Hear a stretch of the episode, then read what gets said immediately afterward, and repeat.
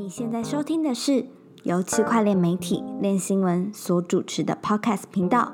哥，我快不行了。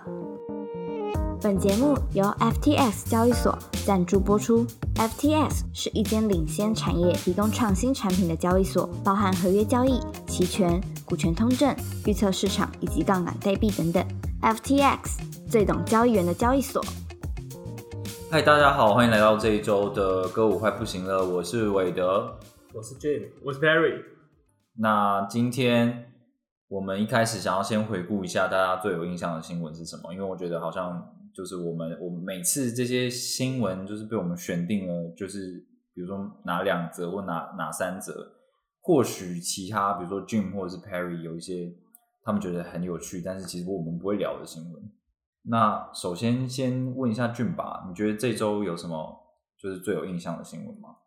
我今天最有印象的应该就是萨尔瓦多烧哦比比特币 ATM 吧。对他们，因为这个比特币法的关系，好像除了总统自己本身很高兴在外面整天大外宣以外，好像有蛮多的国民是不这么支持这件事情的。对，可是我是不太懂他们，他们是美元比特币并行的。嗯哼，那你你明明明就有美元可以用，你为什么要那么气，要去烧那个 ATM？对啊，我觉得这个东西好像蛮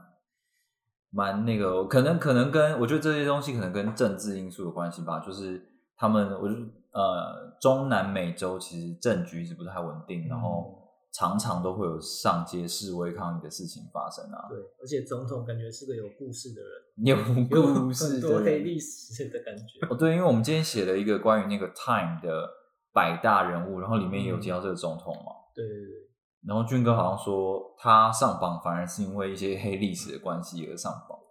上榜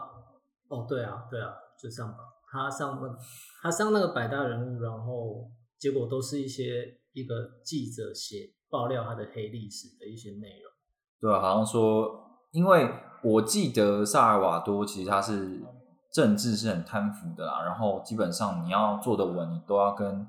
很多黑帮做一些妥妥协，这样。所以记者就是有说他好像跟嗯当地的黑帮有达成某一些的协议啊，然后他们才可以如何又如何这样子。嗯，那 Perry 呢？Perry 你觉得有什么新闻比较有印象的？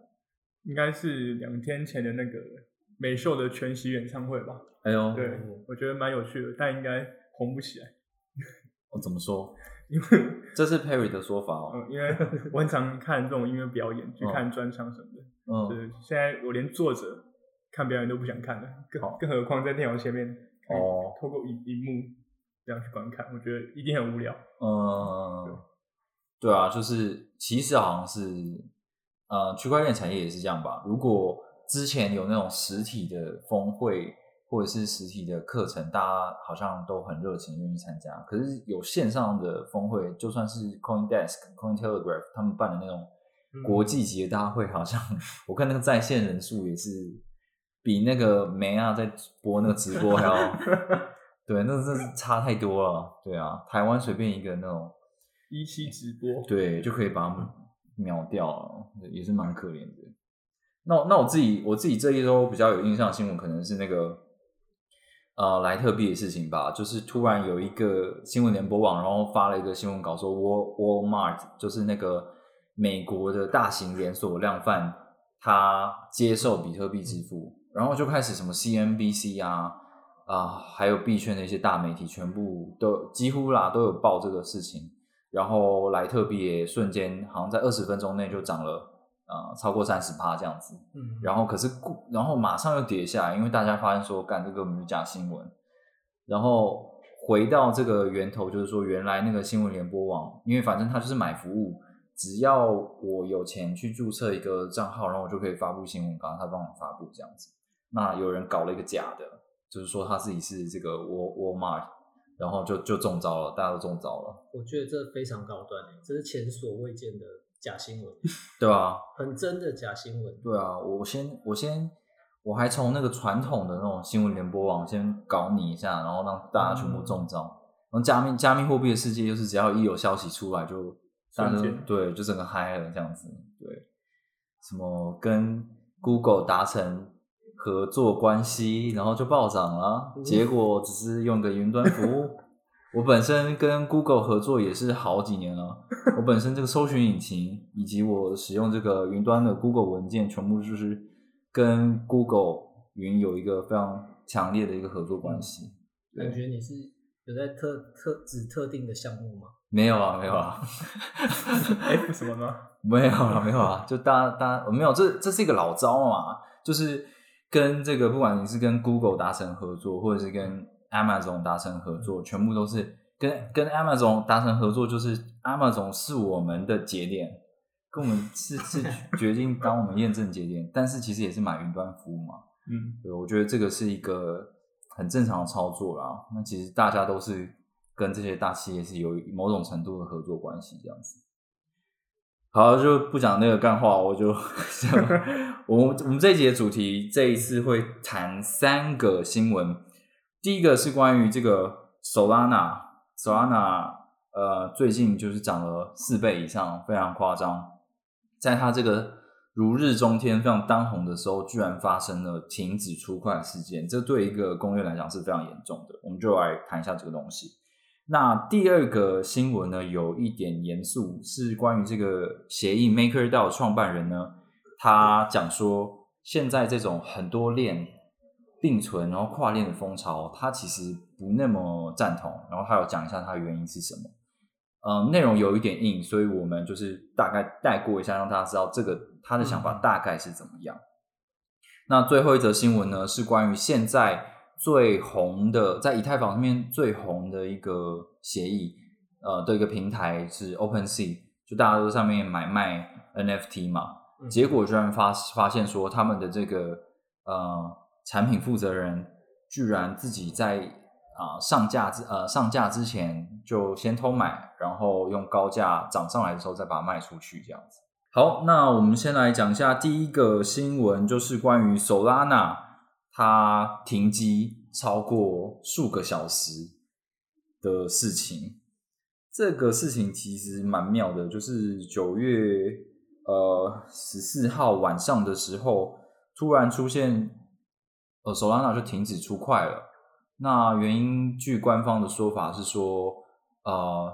，TPS 高达四十万，然后节点他们的这个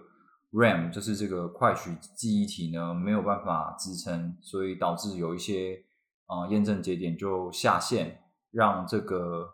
呃验证的工作没有办法顺利的进行，所以他们就停止出块了。那这件事情也持续了好几个小时，一直到隔天的早上都还没有解决，直到说他们呃做了一些更新，然后请所有的验证节点再重新上线之后呢，才开始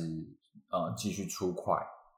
不过这件事情就是好像、呃、官方也蛮蛮低调的，因为他们后来也没有真的有一个很大的公告出来说我们完全恢复正常了。至少到我们今天是十六号的当天啦，感觉这个 Solana 的的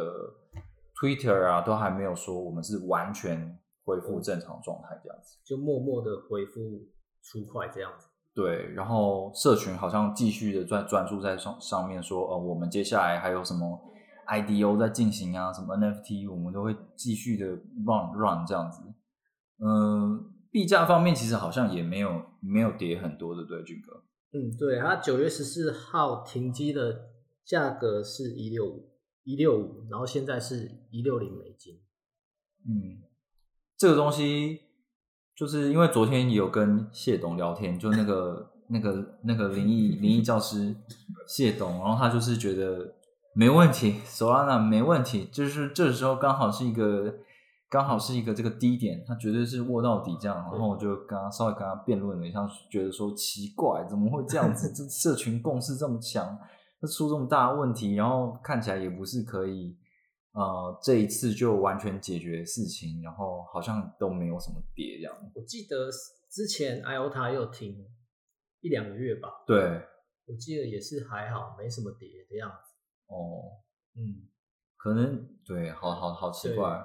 其实其实区块链这个东西，大家好像也不在乎，它稍微休息一下。对你你停止出块，你这项目不会死的，你会活的会活的好好的，之后还会涨的。所以不用不用担心，不用担心不能出块。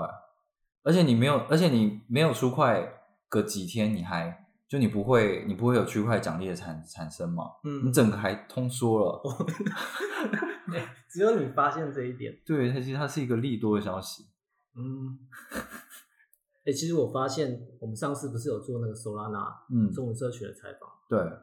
从那之后其实九月那时候是九月三号，然后从那之后其实涨了快一倍，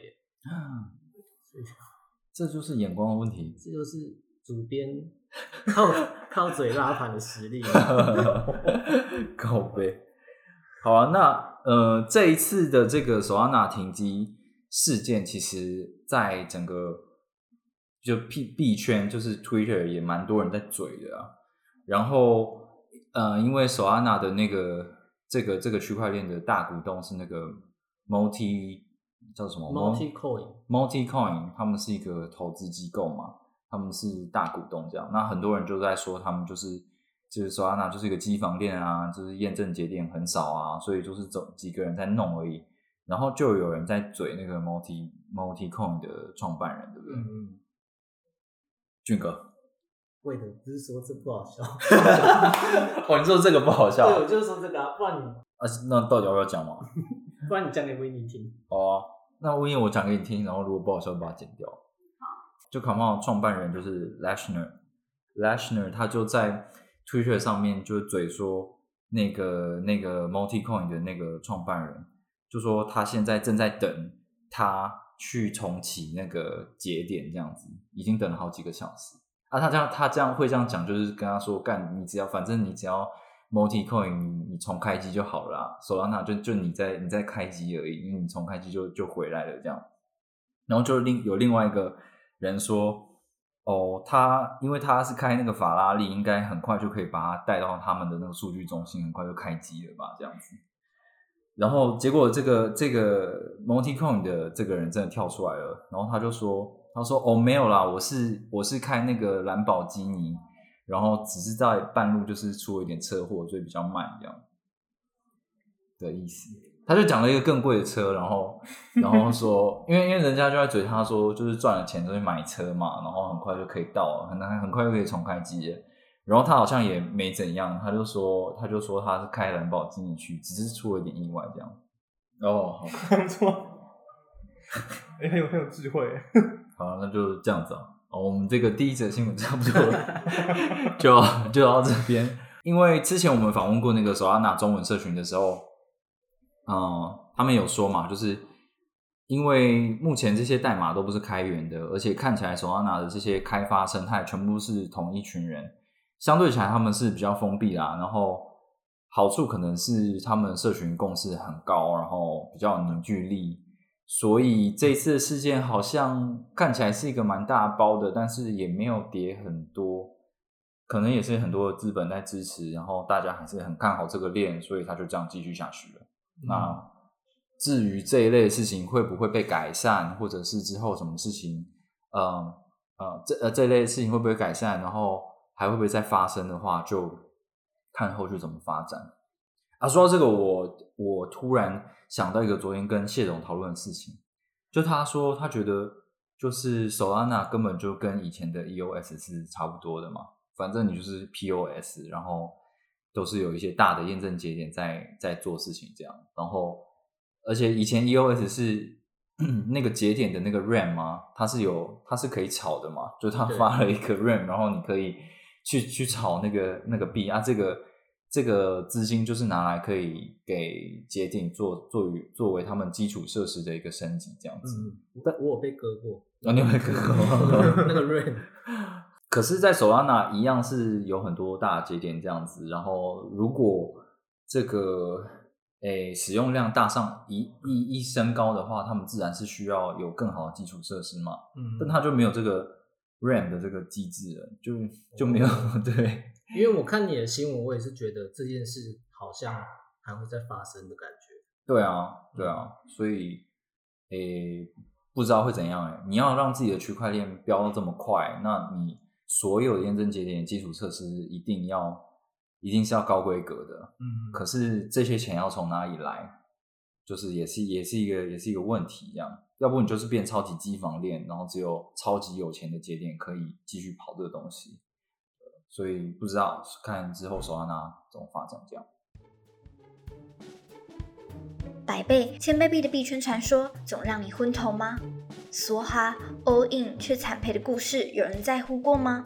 ？ACE 交易所提供类定存商品，平均预期年化八到十趴，透过债权来帮用户做到更好的资产配置。搭载 Cybaba 钱包系统，凯基银行信托已运行十八期，安全零事故，投债权让你的资产配置更健全。好，下一则新闻我们想要讲的是关于 MakerDAO 创办人，他说他不想要去追随多链跨链风潮的原因。那我们知道 Maker 是一个以太坊非常早期的一个借贷协议，然后它也很大，它也有很多的资金在里面，然后它是发行这个呃以太坊的那个稳定币贷，对吗？就是你你可以质押 ETH 或者是其他东西。嗯，之前只有 ETH 啊，然后你你你可以用超额抵押的方式去呃生成稳定币这样子啊，这个是在以太坊的 DeFi 上面一个很重要的一个基础的协议。那所以我觉得他对于 DeFi 怎么发展有什么样的想法，就是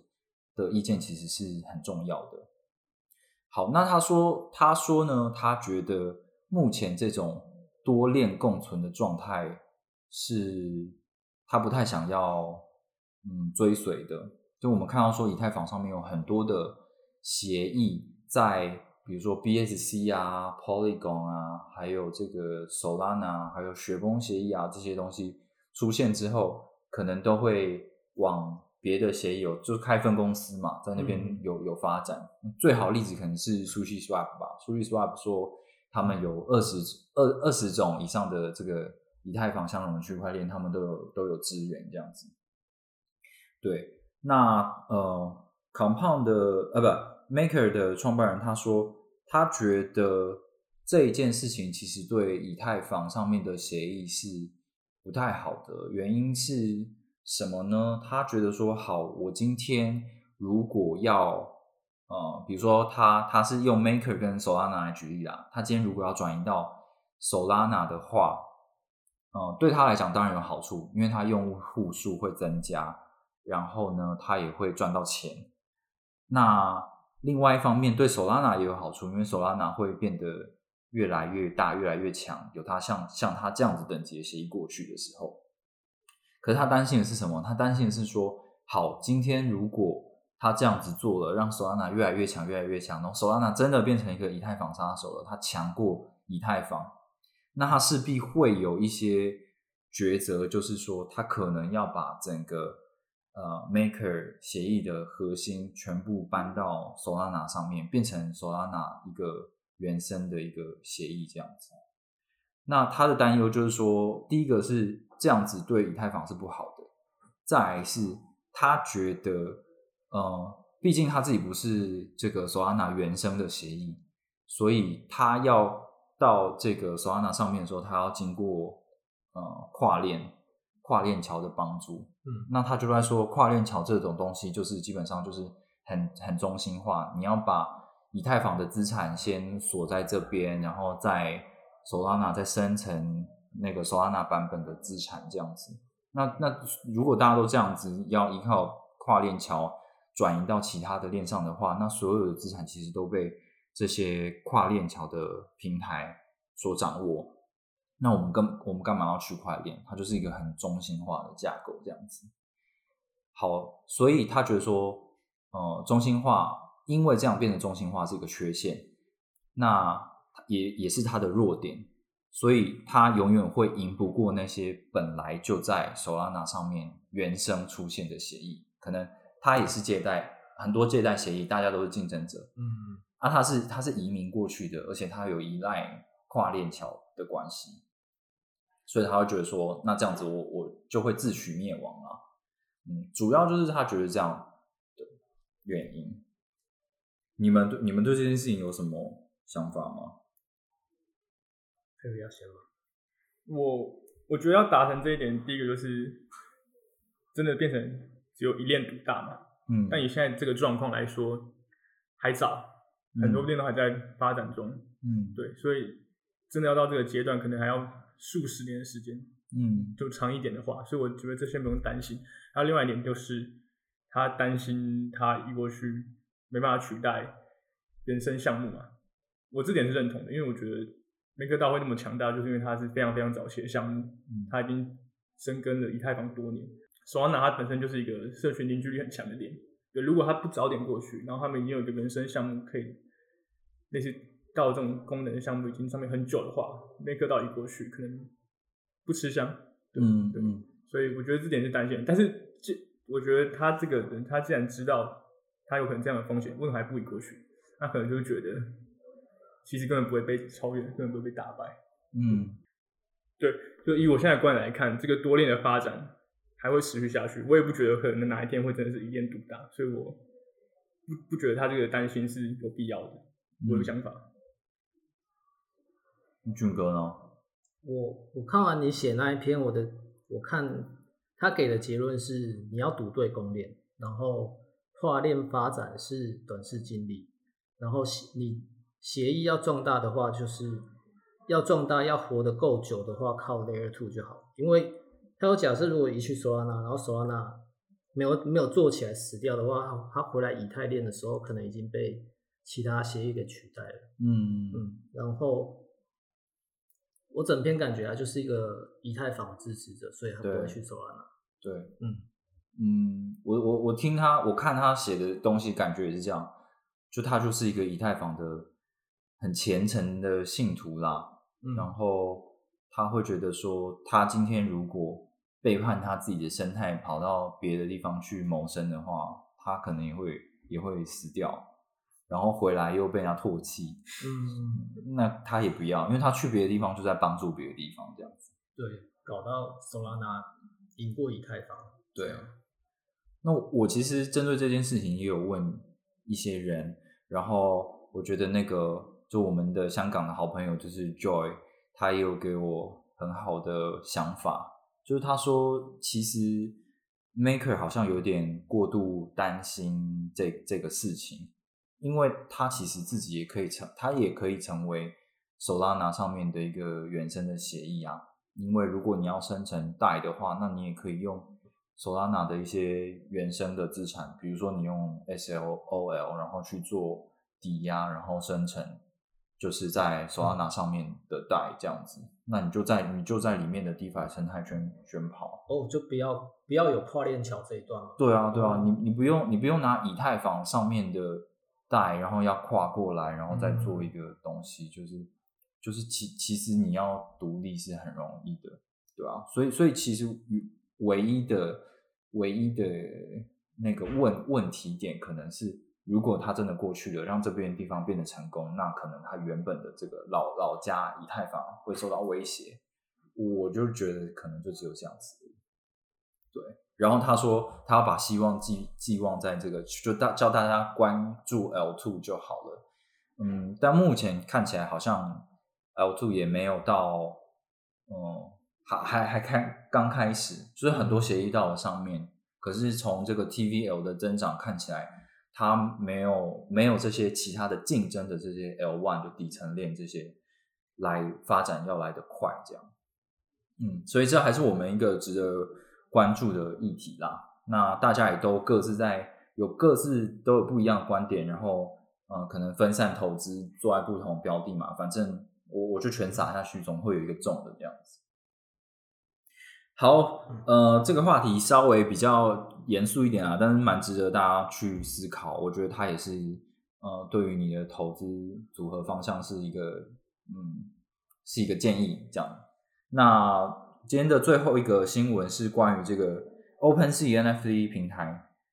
员工有在这个偷跑、提前交易那个内线交易的事情。Perry，这是什么一回事啊？太神奇了。太神奇了！对，我记得某天早上我们就在推特上划新闻的时候，看到有一个用户就说到：“哎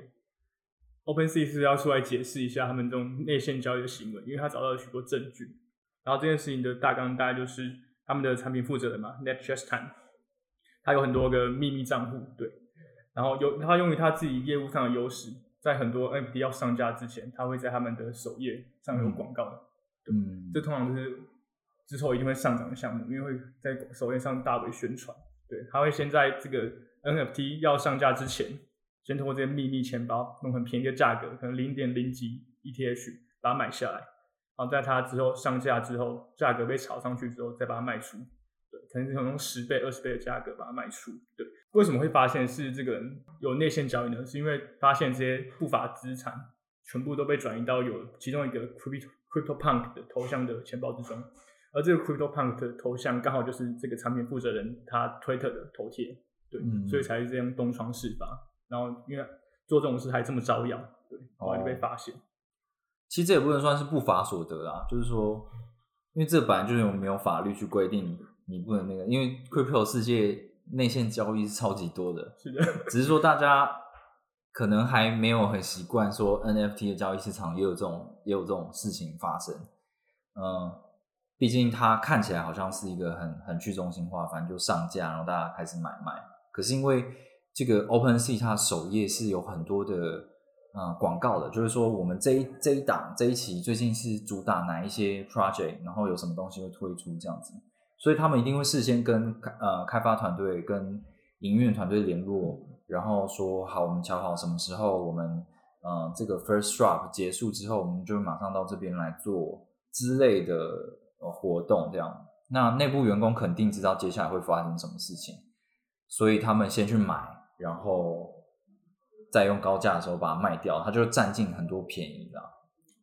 但但可能很多现在 NFT NFT 市场上的玩家都觉得哇这么火，是不是真的大家都这么喜欢这个东西？我就相信它嗯会有这种价值。结果看似看似可能是被炒上来的，嗯有很多这种步伐，它可能只是其中一个，搞不好其实很多人都在这么做。对啊，对啊。然后我记得，呃，因为当初我们一开始写的时候，他好像还没有说，呃，确定就真的有这件事情。然后当天晚上，他就 OpenSea 就就说，对，他就证实了这件事情嘛。那你你你知道，你那个 Perry 他他后来什么政策？他他有出了一个那个政策，你有印象吗？利益回避政策啊，对，他们的员工之后不能再透过这种方式去购买 NFT。反正他们就是说你，你是员工的话，不管是这个直接或间接，你都不能在即将要推广，就是你的首页上面会推的这些专案，你就是不能买卖，反正你就是不能买。然后呢，你在公司面得到的资讯，呃，不管 OpenSea 有没有上架，你也都不能买。这感觉处理 OpenSea 是不是处理的蛮糟的？因为如果是员工，我一定有办法去买的啊，嗯，就算我可以有很多的钱包之类的。对啊，嗯，就像那个会计事务所，嗯，你自己去查这样的公司，你不能买，哦，不买他们的股票，嗯但基本上还是会偷买。嗯，对哦对，很难查到。对啊，这件事情是超级难避免，只是说今天这个 OpenSea 的产品负责人他可能比较大意一点，他嗯还传到一个拥有自己头像的 CryptoPunk 的钱包里面，这样。对，那这件事情其实在不是说只有在 NFT 的市场啊，其实就是在中心化交易所的市场就就非常常见啊。中心化交易所的市场每天都在上币，嗯然后有这么多员工，他们总是一起在处理这些事情嘛。那他们一定会找大家，可能搞不好一两个月就已经知道我会上什么币。那所以这个是你很难去防止，因为你一定会找到人要负责处理这件事情。你可能只能把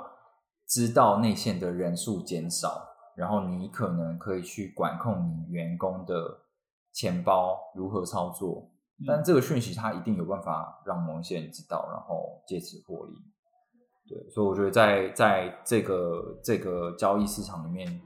有这样的事情似乎是可以预期的啊，也就是说好像也不太能够避免。